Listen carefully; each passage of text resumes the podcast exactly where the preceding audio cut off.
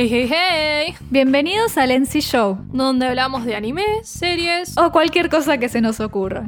Mi nombre es Cherry D. Queen Y yo soy Nat Lazuli. y obviamente el tema del que vamos a hablar es uno de nuestros animes preferidos.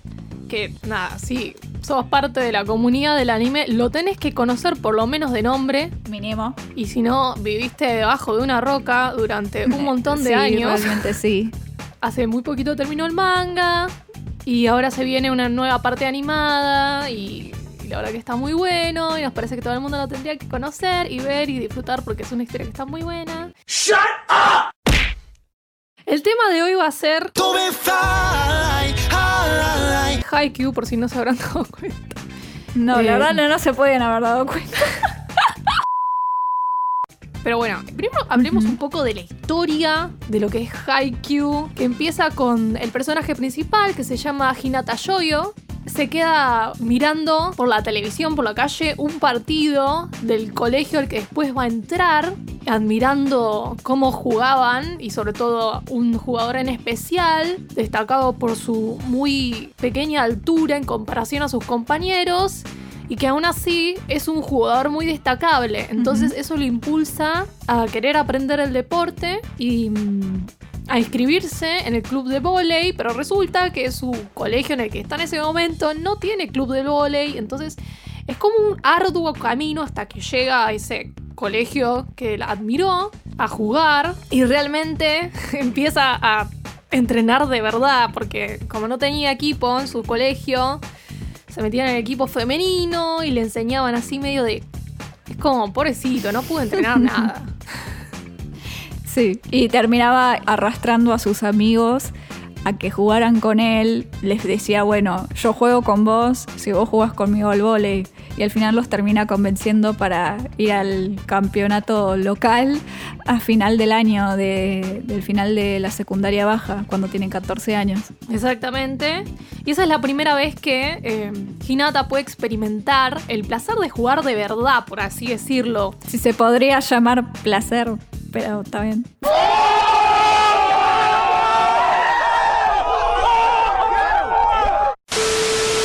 Bueno, el que ya vio el anime sabe cómo limpian el suelo con el pobre Hinata, que se enfrenta con la realidad de que no sabe nada, no sabe nada de volei, el pobre pibe, porque bueno, porque no. Lo poco que pudo aprender fue tipo autodidacta, más o menos. Dato para recalcar acá es cuando Hinata conoce al segundo personaje principal de la historia, Kageyama, que es totalmente lo contrario. El Hinata es un pobre pibe que no sabe jugar porque no tuvo las oportunidades por su colegio. Kageyama es todo lo contrario, es un armador prodigio que viene jugando de hace mucho tiempo, o es lo que dan a entender al principio de la historia. Y básicamente se crea una rivalidad en el primer capítulo, en- entre ellos dos enseguida. Ellos se enfrentan en el primer partido, el colegio de Kageyama, eh, Kitabawa Daichi. ¿Está- Sí. ¿Estoy bien? Sí, sí, que era el, ese, es el mejor del- de la prefectura. Es el mejor de la prefectura y se enfrenta con un equipo bastante débil que nunca jugó como equipo porque son la mitad de los miembros del equipo son amigos de Hinata que se han sumado, le hicieron la gamba básicamente. Y lo que tiene Kageyama es que realmente reconoce eh, el talento que tiene Hinata. Se pone mal en un momento del partido porque lo ve jugar y dice, ¿qué estuviste haciendo todo este tiempo? Porque ve el talento, pero es- está como desorganizado porque no lo sabe implementar bien, porque no tiene experiencia. Entonces es frustrante para Kageyama porque ya empezando la serie, lo que tienen estos dos protagonistas es que los dos aman el deporte. Siempre amaron el deporte y tienen esa pasión, es la que los va a llevar a seguir aprendiendo y mejorar y mejorar y mejorar. Que es algo muy lindo. Sí, la que verdad te, que... te transmitan ese amor. Sí, es algo que, si bien no digo que no estén presentes en otras series de deportes, por supuesto que está, pero el simple hecho de cómo el amor por el deporte lleva a Kageyama y a Hinata a llevarse a sus límites es algo realmente inspirador.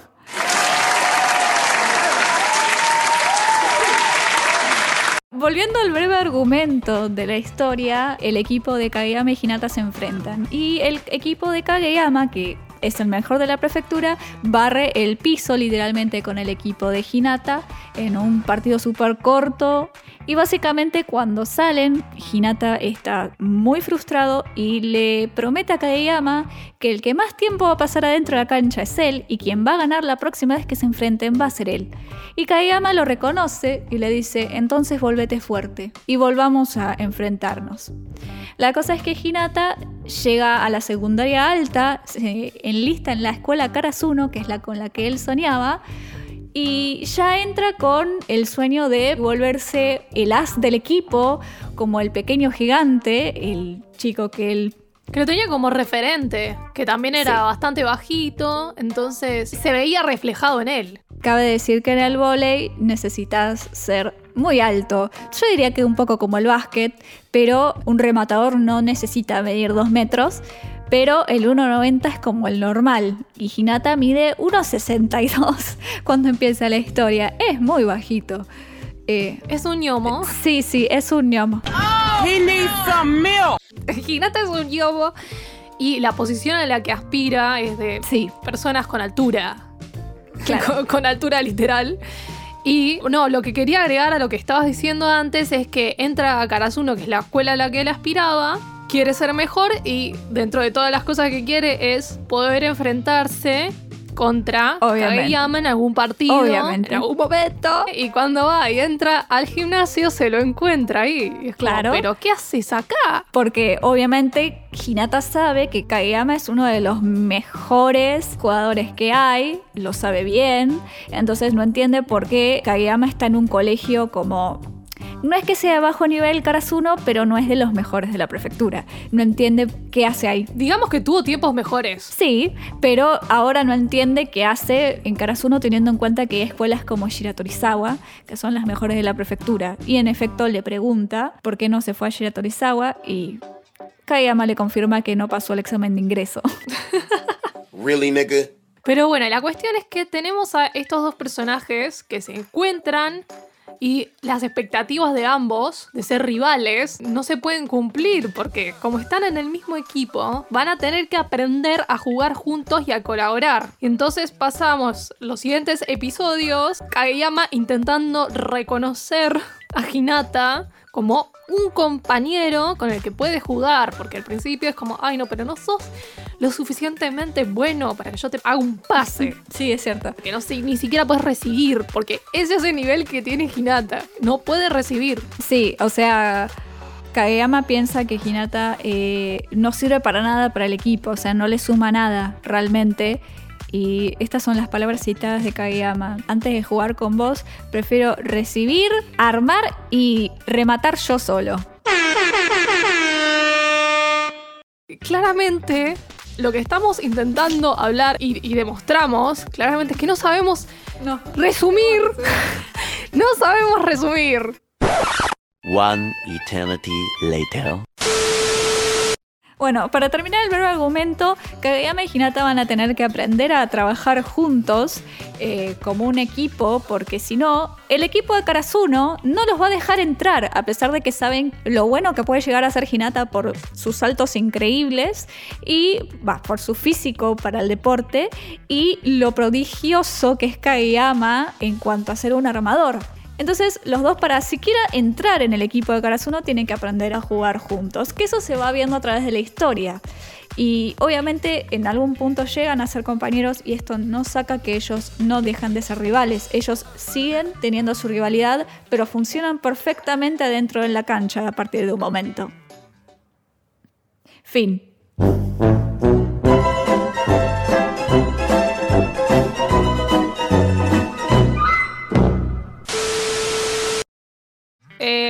Bueno, nosotros seguimos a estos dos personajes principales y cómo van aprendiendo a jugar.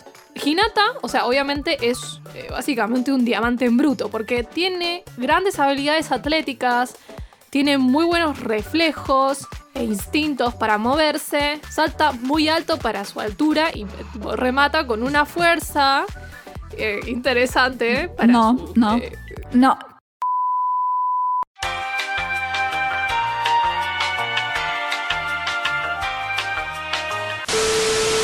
al punto al que iba es que por más de que Hinata tiene, digamos que tiene, tiene un buen instinto atlético, él necesita refinarse y aprender a hacer, nada, las cosas básicas del vóley para poder aprovechar ese atletismo. Por el otro lado tenemos un Kageyama que como estuvo practicando durante mucho tiempo es muy bueno pero además de ser muy bueno por eso, es muy bueno porque ya de por sí es bastante talentoso, se lo considera un prodigio y aún así, durante la serie lo vemos crecer. Lo que, el problema de Kageyama es que Kageyama no sabe llevarse con la gente. Eso es lo que tiene distinto con Hinata. Hinata no tiene la técnica pero puede trabajar en equipo con cualquiera y no tiene problemas con nadie, puede congeniar. Kageyama es todo lo contrario, tiene toda la técnica pero no sabe trabajar en equipo por justamente las cosas que le han pasado con toda esta historia del rey de la cancha, que sus compañeros lo dejaron de lado, porque él incitaba a sus compañeros a tirarse a sus límites, a ponerse al nivel entre comillas de él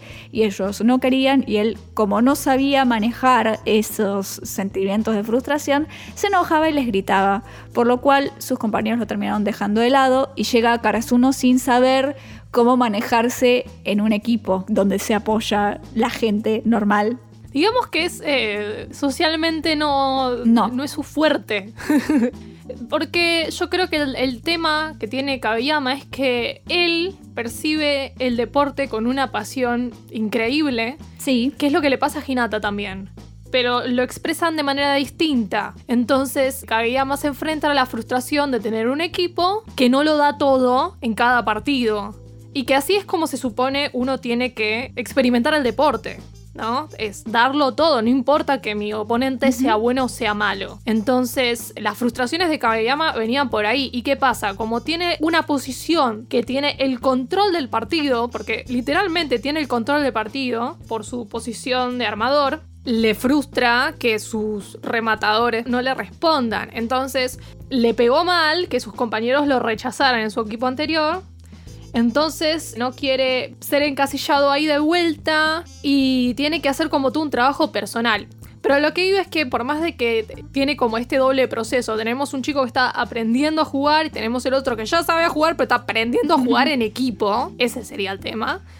Igual los dos experimentan como un crecimiento. Obvio. O sea, Kageyama sigue creciendo a nivel técnico. Sí, obviamente. Eso es de las cosas más interesantes y o sea, eso está muy bueno porque es como, no tenemos un prodigio que es bueno y excelente y perfecto y ya está. Y es como ya llegó la culminación de su técnica. No, tenemos un chico que juega muy bien. No, por supuesto. Y que mejora. Por supuesto. Y que sigue aprendiendo. Que es una manera bastante realista de ver el deporte, pero justamente lo que pasa por ahí en otros animes de deporte, se encasillan a, los personajes en ciertos estereotipos, ¿no? Tenemos un, jugador que es eh, por ahí no es muy bueno y se tiene que, tiene que hacer un gran esfuerzo para mejorar. Y después tenemos a el genio que sabe hacer todo y no se tiene que esforzar en nada y ya está, tipo es un prodigio, ya está. O sea, no es que en todas las series de deportes son así. Yo sé que hay series que son mucho más realistas y muy cercanas a Haikyuu en ese caso, pero sí justamente recalgo mucho lo que vos dijiste sobre Haikyuu, porque realmente es muy interesante ver cómo Kageyama no solamente crece en cuanto a equipo y a socialmente llevarse con sus compañeros, sino que su técnica va mejorando y a lo largo de la historia se va encontrando con que hay gente que es mejor que él. Y uno pensaba que Kageyama era de lo mejor que había en ese momento. Y te vas enterando que hay otros armadores que son mejores que él y no hay que irse muy lejos para saberlo. Kageyama lo que le falta también es la experiencia. Sí, obvio. Bueno, la siguiente cosa que queríamos hablar es la rivalidad de Hinata y Kageyama, que son nuestros personajes principales. Sí. Tiene una rivalidad bastante sana. Sí. Porque por más de que vos los ves y, bueno, sí, tienen como sus peleitas y toda la bola, siempre van a intentar sacar lo mejor del otro. Sí. Y, y, y, no tengo palabras para describir los lindos que son. O sea, su rivalidad es, obviamente viene de este primer partido en el primer capítulo, pero ellos empiezan a pelear por cualquier estupidez también, ¿no? Pero lo que está muy bueno es que a pesar de ser rivales en todos los sentidos de la vida, adentro de la cancha ya no lo son son aliados. Y es esa dualidad que tiene eh, la relación entre ellos que está muy buena. Y justamente al ser ese tipo de rivales de somos compañeros y rivales al mismo tiempo, además de que es muy sana su relación, se tiran a sus límites entre los dos. Hinata está tirando todo el tiempo a Kageyama como dale, dale, dale, porque Hinata quiere más, quiere más y quiere más. Siempre quiere más. Y Kageyama a veces dentro de la historia ha dudado en su momento por temor a, bueno, quizás se arruina la dinámica del equipo o no estoy tan seguro de esto. Hinata siempre fue y le dijo, dale, hacelo. No tiene, no tiene miedo de probar cosas nuevas, Hinata. Obviamente, y Kageyama, si bien no es que le tenga miedo a probar cosas nuevas, tiene miedo a lo que puedan provocar. A nivel equipo, a nivel de cómo, cómo se desarrolla el juego. Claro, porque Kageyama en el fondo tiene un miedo tan grande a que le vuelva a pasar lo mismo que en la secundaria baja, que prefiere evitar los problemas en su totalidad. Y a veces siente que Hinata le trae problemas justamente por el tema de tirarlo, tirarlo, tirarlo. Pero bueno, en el fondo todo termina saliendo bien y terminan tirándose mutuamente a ser mejores. Básicamente. También hay como una cuestión de... Hinata se da cuenta de la diferencia de nivel que tienen. Sí. Y todo eso, esa diferencia de nivel es lo que lo impulsa, a ser mejor. Hay una cuestión en la relación de juego que tienen ellos. Hinata al principio puede jugar y puede ser un miembro estable del equipo y solamente lo logra porque tenemos un Kageyama con una técnica de hierro increíble que se aprovecha de su habilidad atlética y compensa su falta de técnica. Exacto. Cuando Hinata se da cuenta que llega un límite y que no podría llegar a replicar lo mismo con otro armador, ahí es cuando se dice tengo que mejorar, porque no puede ser que siga jugando de esta manera. Exacto. Eso es uno de los primeros motores que lo, lo llevan a, a mejorar, básicamente. Sí. Pero bueno, digamos que esto sigue pasando durante toda la serie y todo el manga en diferentes niveles. Es un como todo un camino de crecimiento técnico que tiene que enfrentar Hinata, eh, justamente para poder ser considerado un rival importante. Bueno, una de las cosas que tiene muy impresionante Haikyuu es la dinámica en los partidos. Sí, sí. La animación, la verdad es que está al nivel. O sea, claramente alguien que sabe de volei, viendo Haikyuu, se da cuenta que la persona que dibujó esto sabe de volei, sabe de las posiciones, sabe cómo se ve un cuerpo saltando a punto de rematar. Entonces, la verdad que es muy placentero ver cómo se juegan los partidos, porque no solamente a nivel técnico está muy bien animado, sino que uno se mete dentro del partido, se mete dentro de las cabezas de los personajes. Es, es increíble. Sí, sí. No sé qué más decir. O sea, en cuanto a, por ejemplo, vos hablaste del anime, yo voy a hablar un poco del manga porque yo soy muy fan del manga y yo creo que si bien el anime es increíble, el manga es mejor. O sea, la dinámica dentro del manga, que es mucho más difícil crear dinámica dentro de un manga que dentro de un anime, porque la dinámica también te la da un poco la animación, ¿no? Pero cómo el autor logra ponerle la dinámica dentro de los partidos en el manga, que vos ves las escenas, los cuerpos, los movimientos, la composición de los cuadros, todo lleva a una dinámica constante y divertida y que vos realmente podés seguir el partido y estar atento te deja en un lugar ansioso, como qué va a pasar y hasta a veces, te, eh, por lo menos a mí me pasaba leyendo el manga que me quedaba mirando paneles del manga que yo no podía creer la composición que tenían. O sea, no hay confusiones. No, para Vos nada. estás leyendo el manga y en ningún momento te vas a decir, che, ¿a dónde mierda se fue la pelota? No, no, no. Es muy claro todo el tiempo. el dibujo del manga está increíble. Y realmente toda la dinámica de las expresiones de los personajes. Sí, uno, uno ve como el proceso mental que hace el personaje según lo que está sucediendo en el partido, qué debería hacer en este momento, qué le está pasando emocionalmente al personaje. Sí. Y eso desde la perspectiva de todos los equipos, porque no es que No. está todo focalizado en Karasuno, que es el equipo donde están nuestros personajes principales, y eso nos abre la puerta para hablar de otro tema.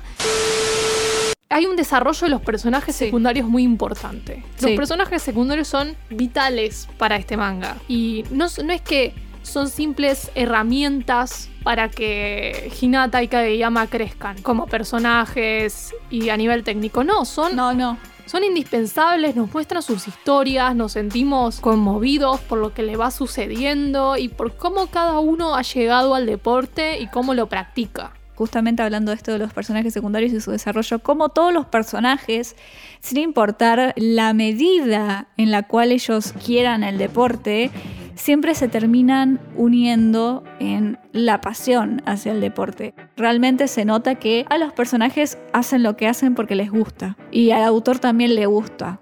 Porque realmente se toma el tiempo y la dedicación para desarrollar a todos esos personajes y unirlos en el deporte. Incluso si estos personajes por ahí los vemos una sola vez. Porque nada, o sea, no importa realmente el nivel que tengan jugando al vóley estos personajes, sino que siempre nos chocamos con cómo ellos eh, se sienten con el deporte y está la pasión, la rivalidad, el ganar, el querer ganar, el querer ser los mejores y cómo ganar o perder les afecta. Na- es como un aspecto muy humano del deporte. Y no es que estos son justamente lo que decía antes, estos son los rivales y los pongo ahí porque necesito que mis personajes principales se vean como los mejores. No, no va por ahí. No, no. No va nada. por ahí. Y de hecho, tenemos personajes que por ahí los vemos una vez y tenemos personajes recurrentes, personajes secundarios recurrentes y además eh, aparecen otros equipos importantes, además de Karasuno, que a veces son rivales y a veces son amigos y a veces son las dos cosas. Sí, en su mayoría suelen ser las dos En su cosas. mayoría. No hay un equipo como amigo amigo completamente. Todos son rivales porque todos quieren jugar contra todos y es una rivalidad muy sana igual. Es como que divirtámonos jugando unos contra los otros porque está todo bien y somos amigos y nos llevamos bien y pasemos un lindo rato juntos y no hay bronca o molestia si uno gana o si el otro no gana.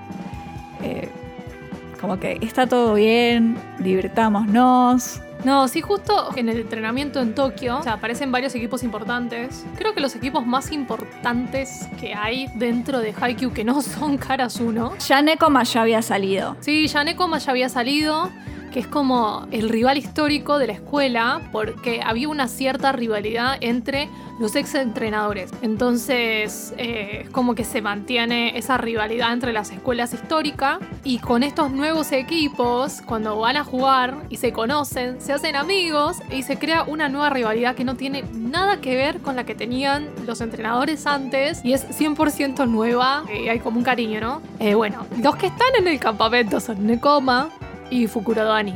Fukurodani es otro de los rivales de Nekoma, por así decirlo, y suelen entrenar juntos. Sí, igual creo que Fukurodani es como que no. O sea, por ejemplo, para Karasuno no son tipo uno de sus rivales principales. Es como que se enfrentaron solo ahí y después nunca más. Pero bueno, pero el personaje de Bokuto es tan importante que queda como importante dentro de la historia. No es como Nekoma o como Aoba Yosai, que es. Para mí, Aoba Yosai es el más importante de toda la primera parte de Haikyuu, porque es el, el enemigo recurrente que tienen ellos.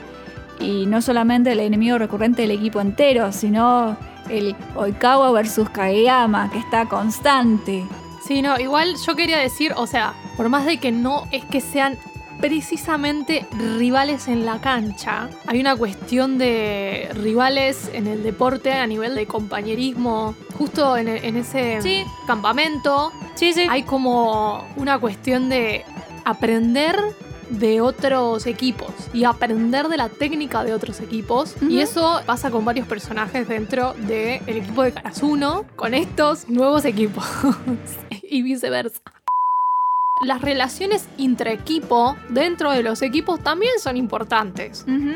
Porque sin ir más lejos, el ejemplo de Asahi Nishinoya, Asahi que es el as del equipo porque es alto, remata bien, es confiable, pero tiene un problema de confianza consigo mismo que lo hace incluso dejar el volei por un tiempo. Y Nishinoya, que su compañero de equipo juega en otra posición, es el que lo trae de vuelta al equipo y le dice, sí, vos vas a poder, vas a poder superarte. Nishinoya es el empujón más importante, pero el empujón también se lo dan Kageyama Hinata a Asahi para volver al equipo. Porque les daba como una esperanza, Mm, era es como verdad. que Kageyama y Hinata llegaron y es como la nueva esperanza para los chicos de tercer año de Karasuno.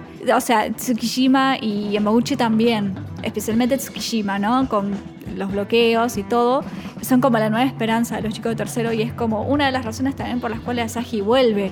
Eh, obviamente el empujón también se lo da a Nishinoya y tienen una relación como muy buena de compañeros y de, de amistad. Ellos sí son amigos. Otra relación intraequipo, no de Karasuno. Tenemos varias relaciones. Tenemos esa. Tenemos eh, Hinata y Bokuto. Hinata, bueno, pero dentro del equipo tenemos a Kashi Bokuto. Después tenemos en el coma Kuro Uf. y Kenma. Uf. Bueno, eh, Oikawa y Waizumi, o sea, todos los que son compañeros de hace muchos años o que son amigos de la infancia, como Kuro y Kelma o Tsukishima y Yamaguchi, todos esos casos que son amigos de la infancia es como son fuertes, todo su desarrollo y todo lo que se puede hablar en cuanto a, bueno, en el caso de Iwa-chan y, y son amigos, pero también son medios rivales ellos. Siempre hay una pequeña rivalidad dentro de esas relaciones. En los otros no tanto. Tipo en Kuro, en Kenma no, en Tsukishima y Yamaguchi tampoco. Pero sí, se, se podrían nombrar un montón. Es muy importante la figura del entrenador. Digamos que los chicos solos no pueden explorar todo su potencial ni como ver más allá. Necesitan como la visión de una persona más experimentada para que ellos puedan realmente ser un equipo competitivo. Y no solamente pasa con ellos, sino que la importancia de cada mm, entrenador con su equipo. Siempre en todos los partidos hay varios momentos donde el entrenador del equipo rival hace intervenciones. Y realmente es un miembro súper indispensable dentro del equipo Sí, dentro de los equipos de volei en general. sí, sí. Y como nada, esto de generar estrategias para ciertos equipos en particular. Bueno, ¿te parece que pasemos al siguiente tema, los dos siguientes temas que ya son spoiler puro para la gente que no lee el manga? Así que si llegaste hasta acá y no te spoileaste todo, ahora sí te vas a spoilear todo. Sí, bueno, algo que creo que hay que destacar de Haikyuu es que su historia no termina en sus personajes en la secundaria. Pero son pocos los Spokons que logran hacer que sus personajes pasen más allá de la secundaria.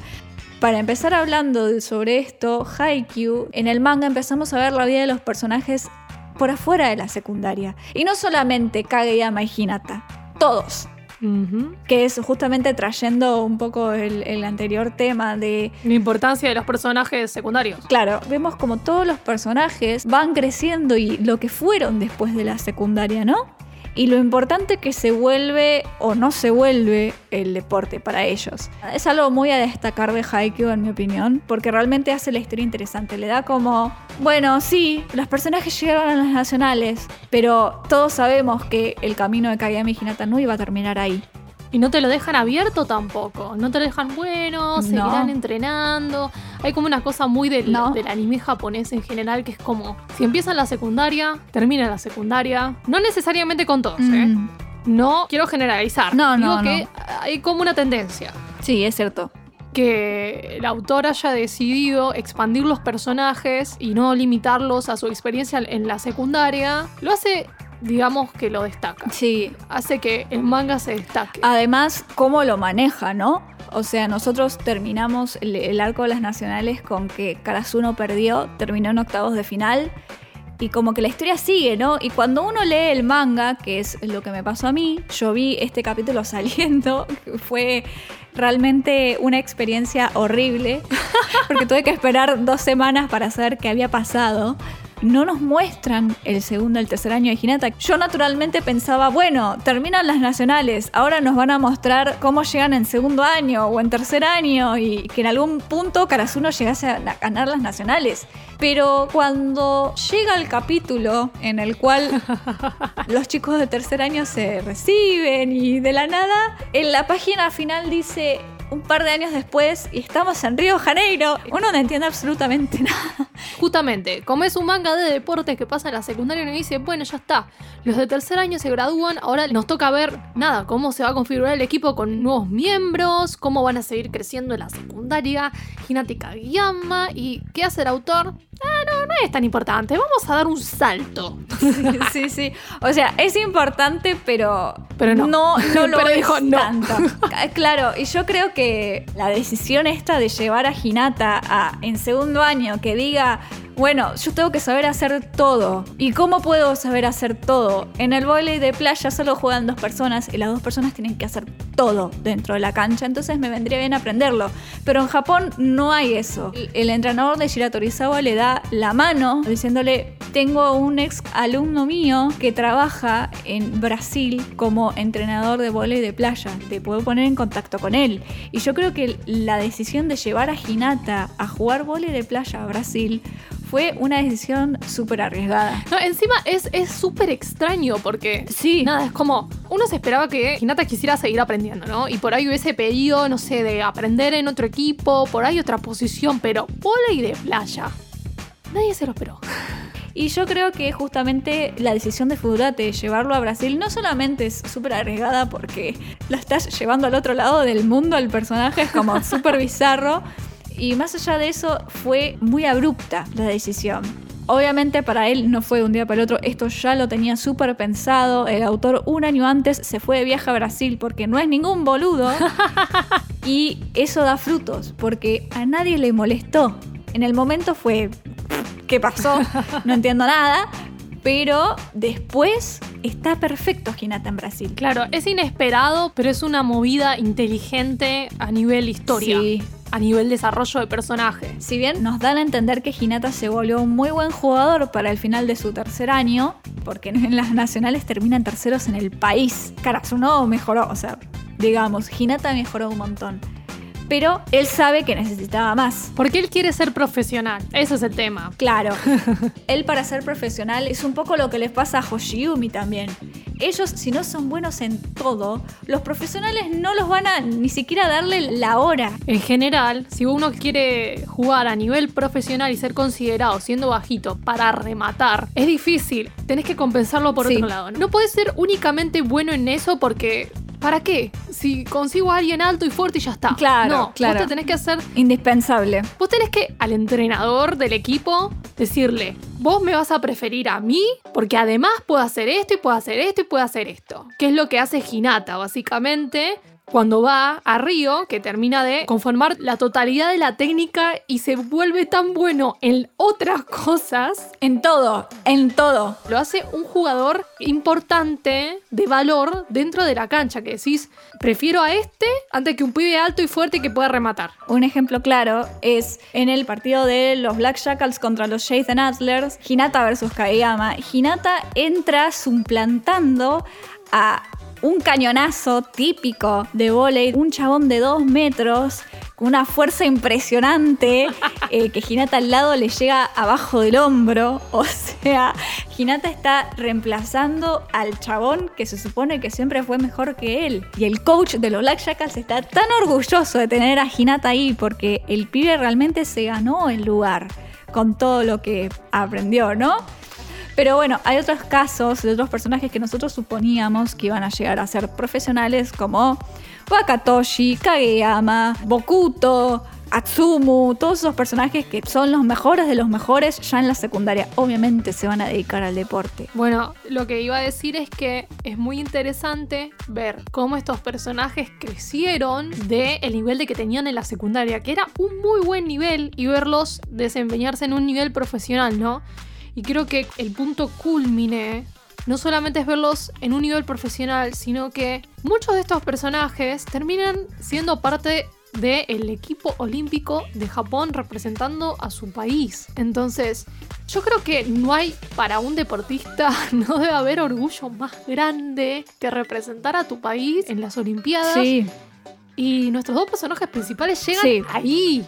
Llegan los dos ahí. igual Kageyama ya estaba desde el 2016. Kageyama ya estaba, obviamente, ya estaba a ese nivel y llega a ese nivel antes que Hinata. Era de esperar. Pero el hecho de que los dos lleguen ahí, realmente ahí yo creo que es como que Hinata prueba que es digno rival de Kageyama. E incluso antes lo muestra en el partido de los Jackals contra los Atlas. O sea, ya ahí demuestra que puede ponerse tranquilamente a la altura. Total- y. Kageyama se lo reconoce, se lo reconoce. Termina el partido y le dice, llegaste. Le dijo, llegaste, o sea, dale. Y Kageyama ya se esperaba, por supuesto, que a Hinata lo reclutasen para el equipo nacional. Obviamente ya lo re sabía en el fondo de su corazón, ya lo, ya lo sabía. Es muy destacable que, aunque fue corto el tiempo, que el autor se haya tomado el tiempo para llevar a los personajes a las Olimpiadas, ¿no? Y que fuese todo como un ciclo en el fondo, porque nos mostraron a Bikawa, que Hinata se lo encontró en Brasil, que siempre fue tipo un personaje que su equipo nunca llegó a las nacionales. En algunas series de deportes, tipo como que la cosa muere ahí, ¿no? Uy, eso es el fin del mundo, su equipo nunca llegó a las nacionales, es un don nadie. El pibe le importó toda una mierda, se fue a un país totalmente diferente de, de- de Japón, se fue a la Argentina por un ídolo que él tiene de chiquito y triunfa en la Argentina y logra entrar en el equipo nacional y se va a las Olimpiadas y se vuelve alguien, se vuelve alguien de renombre y muestra totalmente este carácter de llevar más allá a sus personajes. Las cosas no se terminan en las nacionales o en la secundaria, la vida sigue. Y es algo que está muy bueno que tiene Haikyuu. Y creo que nadie se imaginaba que el boss final iba a ser Oikawa. Exacto. Literalmente vimos todo el recorrido deportivo hasta su máxima expresión, desde tipo no saber nada hasta Sí, sí.